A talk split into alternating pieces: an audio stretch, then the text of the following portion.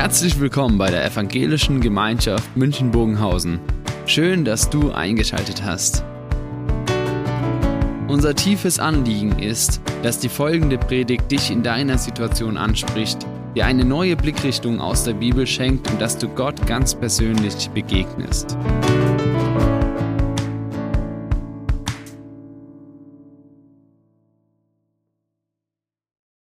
Deine Gnade reicht. Ich glaube, das ist was, was Matthäus wahrscheinlich irgendwann auch mal erzählt hat. Wir kommen in unserer Predigtreihe immer von dieser einen Frage her. Das ist, was Markus seinen, seinen Lesern von seinem Evangelium, von seinem Bericht über Jesus nahebringen will.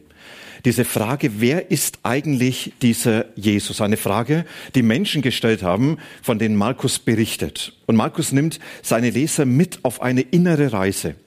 Und er gibt ihnen Antworten und er zeigt, schaut mal, Wer ist dieser Jesus? Er ist der Gott, der diese Welt betreten hat und der seine Herrschaft in diese Welt hinein sichtbar machen will. Und der Menschen einlädt. Und mit dieser Herrschaft kommt er nicht von oben herab, sondern er stellt sich neben die Sünder. Das hat Jesus bei seiner Taufe deutlich gemacht. Ja, ich solidarisiere mich mit euch. Und ich komme nicht als der, der anklagt, sondern der sich um euch annimmt. Und dann beansprucht er, in mir ist die ganze Macht Gottes gegenwärtig.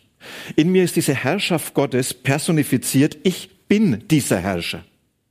Und als Bezeichnung dafür oder als, als Bestätigung erzählt er zum einen den Menschen, was macht diese Herrschaft aus? Wie ist sie? Das hat die Menschen sehr erstaunt, weil sie erlebt haben, Jesus ergibt uns einen ganz neuen Zugang zu dieser Wirklichkeit Gottes, wie wir sie bisher von den anderen gar nicht gehört haben. Und dann auf der anderen Seite nicht nur, er ist der, der behauptet, in mir ist die Herrschaft Gottes gegenwärtig, sondern der das den Menschen auch zeigt, sichtbar macht durch seine Wunder. Dort, wo er Kranke heilt, wo er Besessene befreit und damit diese Ketten des Teufels zerbricht. Und noch mehr, wo er Sünden vergibt und damit beansprucht, ich tue das, was nur Gott tun kann, nämlich jemand die Schuld zu erlassen, die er an Gott getan hat. Und das ist, was Jesus den Menschen deutlich macht. Ich bin der, der beansprucht, dieser Herrscher Gottes zu sein. Und ich begründe euch, dass diese Herrschaft zu Recht bei mir liegt. Das ist so die Frage gewesen, was ist dann diese Herrschaft Gottes? Und jetzt kommt Markus und sagt, und jetzt zeige ich euch, wem diese Herrschaft Gottes gilt. Und dazu richtet er den Blick nochmals auf Menschen. Man sagt ja, gleich und gleich gesellt sich gern. Und das kann man da ganz gut sehen. Ja, manch einer wird sagen, ja, da fühle ich mich sofort wohl. Und manch einer wird sagen, nie und nimmer würde ich mich da hinsetzen. Gleich und gleich gesellt sich gern. Es hat Petra gegeben. Petra, eine verliebte Schwanendame, die sich in ein Tretboot verliebt hat. Und die waren untrennbar.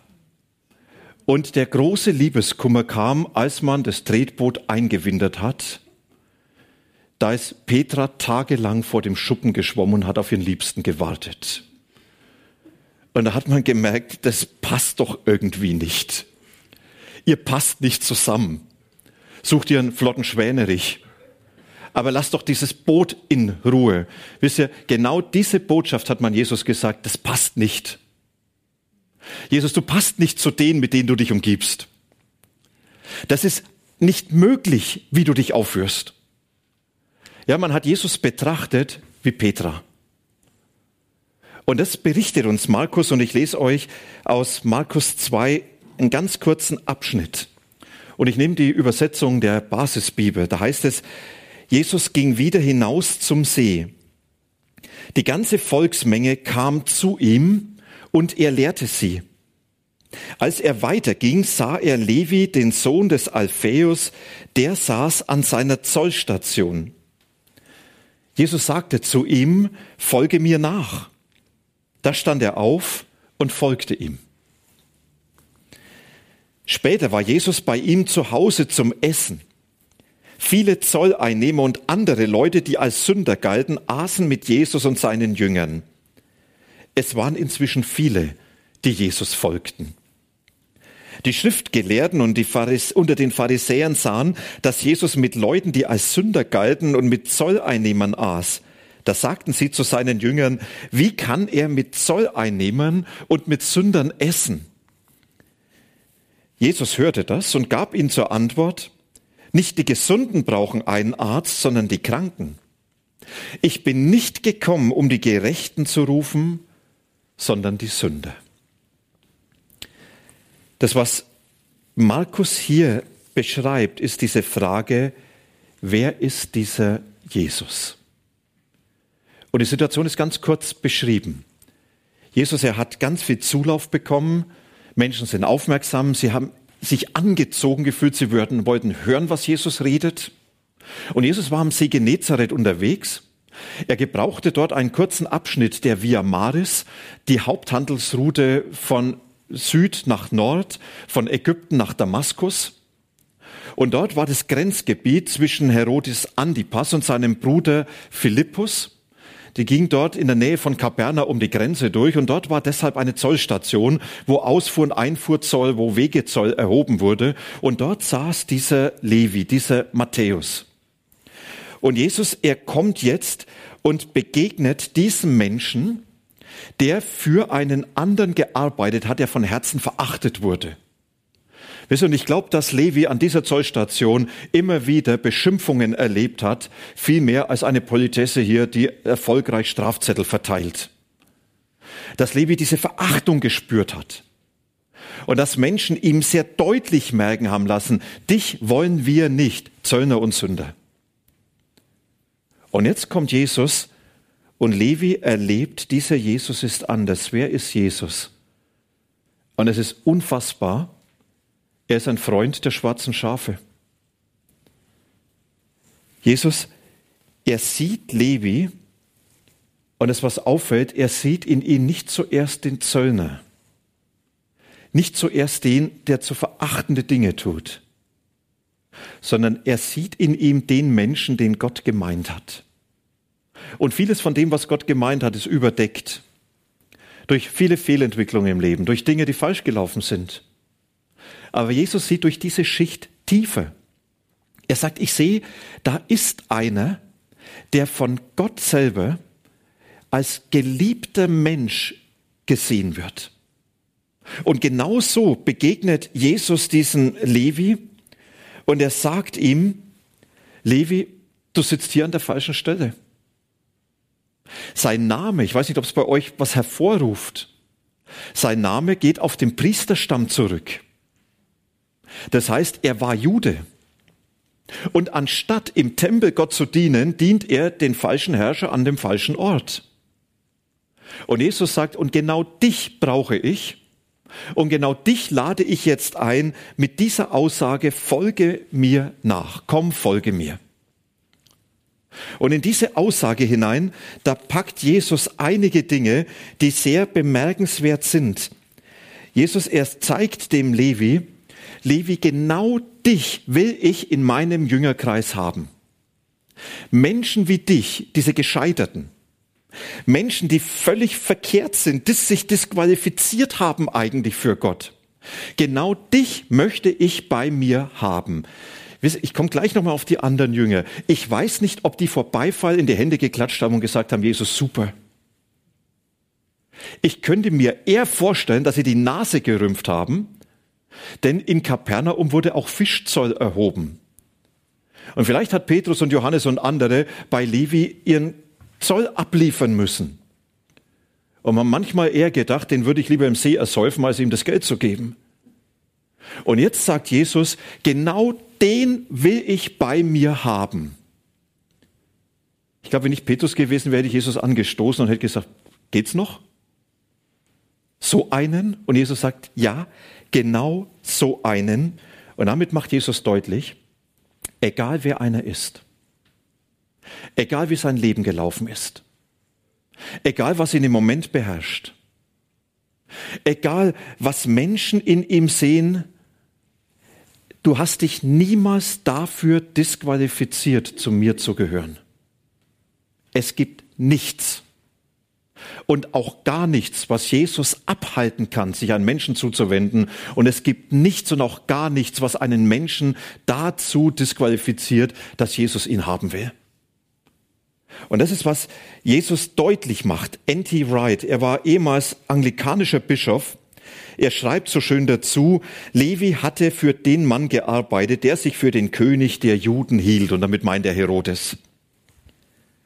Jetzt würde er für jemand anderen arbeiten, der ebenfalls königliche Ansprüche hatte, nämlich Jesus. Das ist, was Jesus sagt. Levi, Arbeitgeberwechsel.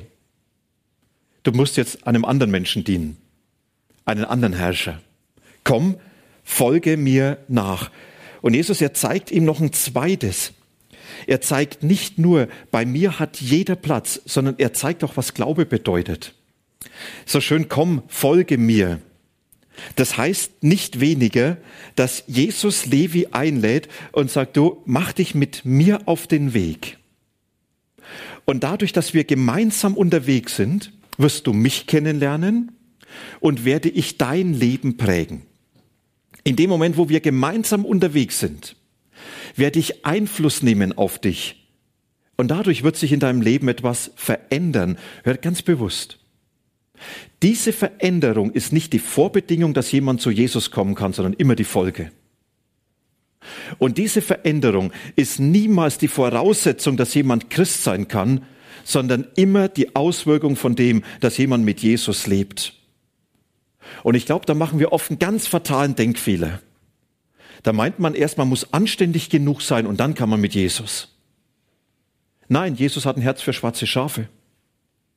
Und er sagt, diese schwarzen Schafe, sie werden von mir geprägt, indem sie mit mir unterwegs sind. Mit mir als den, der Einfluss auf ihr Leben nimmt. Und da ist der Ansatzpunkt ganz unterschiedlich.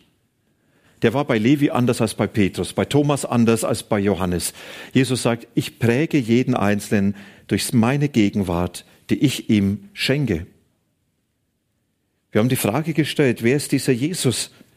Und Matthäus, äh Markus, er sagt, er ist der Freund der schwarzen Schafe. Das ist eigentlich unfassbar. Und dann gibt er eine zweite Antwort. Und er sagt, wer ist dieser Jesus? Er sagt, das ist derjenige, der unheimlich herausfordernd ist, der nicht jetzt zu diesem Sünder sagt, folg mir nach, sondern der eigentlich zu seinen Jüngern sagt, folgt mir nach. In diesem Textabschnitt, in dem ich gelesen habe, werden die Schüler von Jesus das erste Mal Jünger bezeichnet. Und Jünger, das meint nichts anderes als begleiten und lernen. Das sind diese beiden Dinge.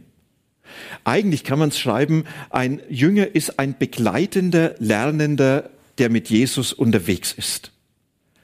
Einer, der sagt, ich möchte in diesem mit Jesus unterwegs sein, ganz viel von ihm lernen. Und das ist jetzt, was Jesus seinen Jüngern sagt. Er sagt, jetzt folge du mir nach. Und zwar auf meinem Weg zu den schwarzen Schafen, in meinem Umgang mit den schwarzen Schafen. Also folge mir nicht nach, indem du selber schön fromm und sonst wie, sondern jetzt folge mir nach im Umgang, wie ich mit den Gescheiterten umgehe, mit den Zöllnern und mit den Sündern. Und das wird für die Jünger ja extrem herausfordernd. Da heißt es, dass Zachäus ein Essen, äh, dass Levi ein Essen veranstaltet. Und dieses Essen war nicht nur eine Imbisssache, ja, kommst du, bekommst du Currywurst, Pommes, einmal rot, weiß und durch, sondern das war ein Festmahl. Da hat man sich so viel Zeit genommen, da hat man genossen. Und das, was beschrieben wird, dieses Festmahl, Levi hat seine Freunde eingeladen und die Freunde von einem Zöllner sind eben Zöllner. Und die Freunde von einem Sünder sind eben Sünder. Jemand hat gesagt, es war wahrscheinlich wie die Jahreshauptversammlung der Mafia. Und mittendrin Jesus und seine Jünger. Glaubt ihr, dass die Jünger sich wohlgefühlt haben? Die haben im Kindergottesdienst gelernt, zu diesen Leuten sagt man Pfui. Zu denen geht man nicht. Die leben so, wie es Gott nicht will, und das musst du ihnen zeigen, indem du dich von ihnen auf Abstand hältst. Und wenn du dorthin gehst, dann verunreinigst du dich. Und wenn du mit ihnen isst, dann wird es alles noch viel schlimmer, denn Essen bedeutet, du teilst das Leben, du bejahst die Person, du lässt dich auf diese Person ein, du wirst Teil von ihrem Leben. Und deswegen war doch für jeden Juden klar, ich werde niemals das Haus eines Zöllners betreten, da verunreinige ich mich nur. In Klammer. Ich glaube, dass mancher Christ an der Stelle ganz schön viel Gene davon hat. Wenn man so mit den schwarzen Schafen zu tun hat und dann auf einmal merkt, na, die leben so ganz anders als ich. Die treten Gottes Vorstellung mit Füßen. Müssten die sich nicht ändern, bevor ich mich auf sie einlasse? Verunreinige ich mich am Schluss dadurch? Jesus mutet es seinen Jüngern zu und er sagt, diese Jünger, das sind meine Nachfolger, die müssen lernen von mir, wie man mit schwarzen Schafen umgeht, wenn es noch mehr gestunken hat. Das war eine Gruppe, die Markus bezeichnet, die Schriftgelehrten unter den Pharisäern. Das ist Hardcore. Das sind nicht nur Schriftgelehrte oder Pharisäer, sondern das sind die Schriftgelehrten unter den Pharisäern. In dem Stichwort werden wir über Pharisäer nochmals hinkommen. Ja, Schriftgelehrte, das waren ausgebildete Theologen, die genau wussten, was in dem Gesetz Gottes steht, die es auslegen konnten, die es gedeutet haben. Und Pharisäer, das waren diejenigen, die es ganz ernst mit Gott gemeint haben. Bitte, ja, schon mal eins vorweg. Tu den Pharisäern nicht Unrecht und bezeichnet sie als Heuchler. Das waren die, die es ganz ernst mit ihrem Glauben genommen haben. Und hätte es die Pharisäer nicht gegeben, wäre vieles im Judentum an geistlichen Leben überhaupt nicht mehr präsent. Das waren die, die darauf geachtet haben, ich will gottgefällig zu leben. Das waren so die entschiedenen Christen der damaligen Zeit. Das waren die, die sonntags in den Gottesdienst gegangen wären, die heute hier sitzen würden. Das waren die, die es hundertprozentig ernst gemeint haben. Und dieses kombiniert. Also die, die Gott wirklich in allem folgen wollten und genau wussten, was in der Schrift stehen, die standen dort. Und jetzt dürfen wir eins denken, die standen garantiert nicht in dem Haus. Das hätten die nie betreten. Sondern die standen und haben hineingeschaut und haben das alles mitbekommen, dort wo es offen zuging. Und für sie war klar, das was hier abgeht, das geht nicht. Das ist wie Petra, der schwarze Schwan.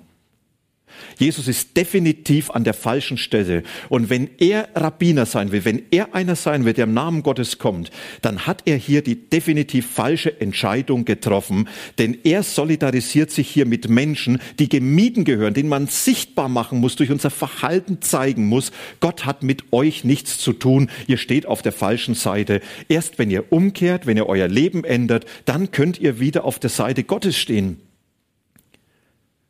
Und sie sind, wie damals üblich, auf die Jünger zugegangen. Wenn ein Rabbiner in Frage gestellt wurde, hat man oft nicht ihm direkt die Frage gestellt, die Anfrage, sondern oft über seine Schüler.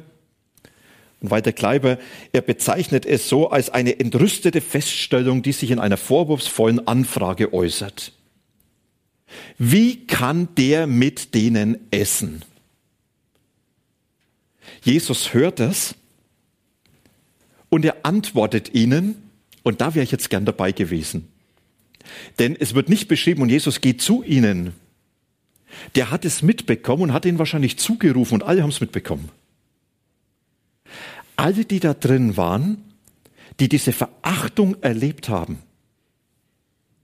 alle, die wussten, die zeigen uns ständig, dass Gott mit uns nichts zu tun haben, da erklärt sich jetzt Jesus öffentlich und sagt, mein Herz schlägt für diese schwarzen Schafe. Und Gottes Herz schlägt für diese schwarzen Schafe. Und wenn ihr mir nachfolgen wollt, müsst ihr mir auf diesem Weg nachfolgen. Und er gebraucht ein Sprichwort, was damals üblich war, was sich auch in griechischer Literatur findet. Nicht die äh, Gesunden brauchen den Arzt, sondern die Kranken.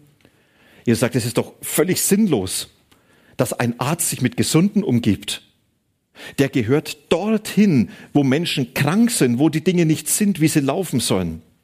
Er sagt, und deshalb bin ich gekommen, die schwarzen Schafe aufzusuchen und sie in die Gegenwart Gottes hineinzurufen, damit dort in dieser Gegenwart Gottes für sie etwas neu wird.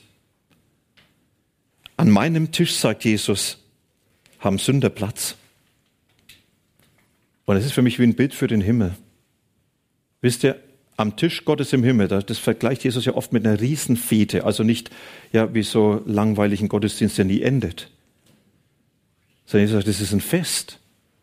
Und er sagt, dort an diesem Tisch sitzen nur Sünder. Kein anderer. Und das hat ihn bewegt, hinzutreiben, hingetrieben zu werden zu diesen Menschen.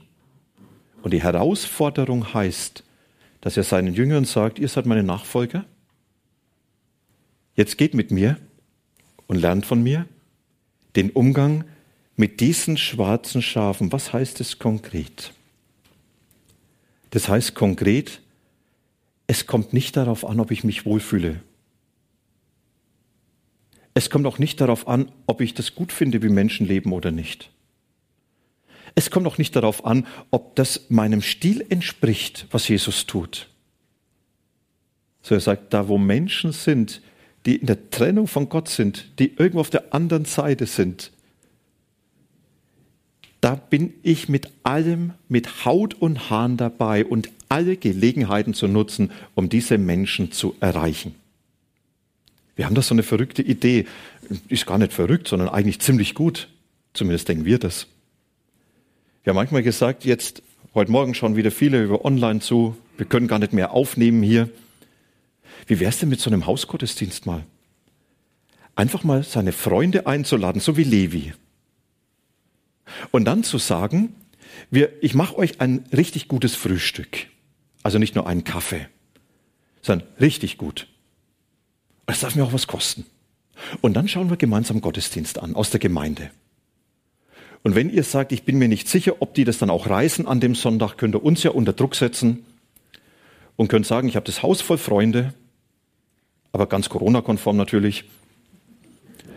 Und wir schauen den Gottesdienst und ihr könnt an der Stelle damit rechnen, dass wir dieses Festmahl zeigen.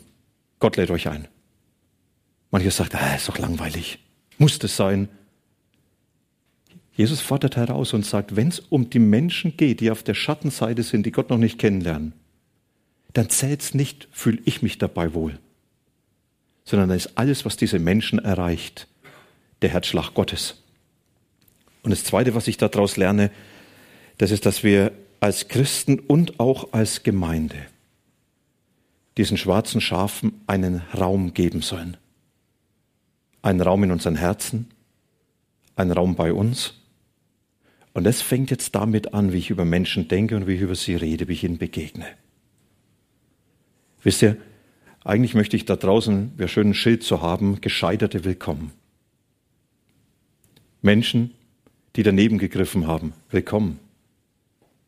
Das ist der Platz bei Gott, der geöffnet werden soll. Und das ist, was Jesus hier den Menschen zeigt. In diesem, wer ist dieser Jesus? Er ist der, dessen Herz für schwarze Schafe schlägt.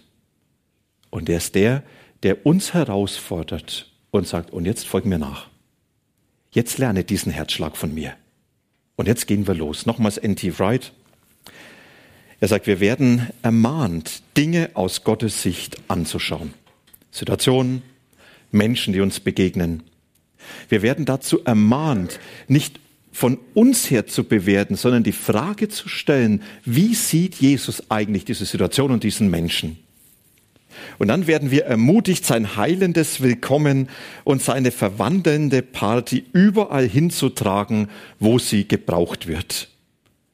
Und es fängt als erstes damit an, dass ich sage, Jesus, wenn dein Herz für schwarze Schafe schlägt, dann soll meins auch dafür schlagen.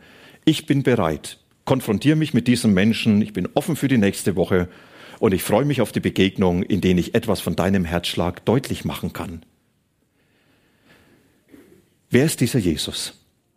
Er ist der, dessen Herz für die Sünder schlägt. Lasst uns miteinander beten. Jesus, wir danken dir, dass wir dich als diesen Herrn kennen dürfen, der nicht irgendwelche Hürden aufbaut, damit wir dir begegnen dürfen, nicht irgendwelche Voraussetzungen fordert, die wir erfüllen müssen, damit du dich uns zuwendest, sondern du bist dieser Herr, der uns nahe kommt und der uns ganz persönlich sein Ja in unser Leben hineinbringt. Danke, dass du den Menschen annimmst, wie er ist, und dass du dein Ja zu diesem Menschen sprichst. Und danke, dass dieses Jahr die Voraussetzung ist, dass Neues werden darf. Und ich möchte dich bitten, dass du uns mit diesem Jahr nicht nur persönlich erreichst, sondern dass wir dieses Jahr mit dir teilen können zu den Menschen, die dich nicht kennen, Menschen, die auf der Schattenseite stehen, Menschen, die in ihrem Leben vieles anders tun, als es deinen Idealen entspricht. Und ich möchte dich darum bitten, dass du uns deinen Herzschlag gibst und in der Begegnung mit diesen Menschen durch uns etwas von deiner Liebe und deinem Ja sichtbar wird.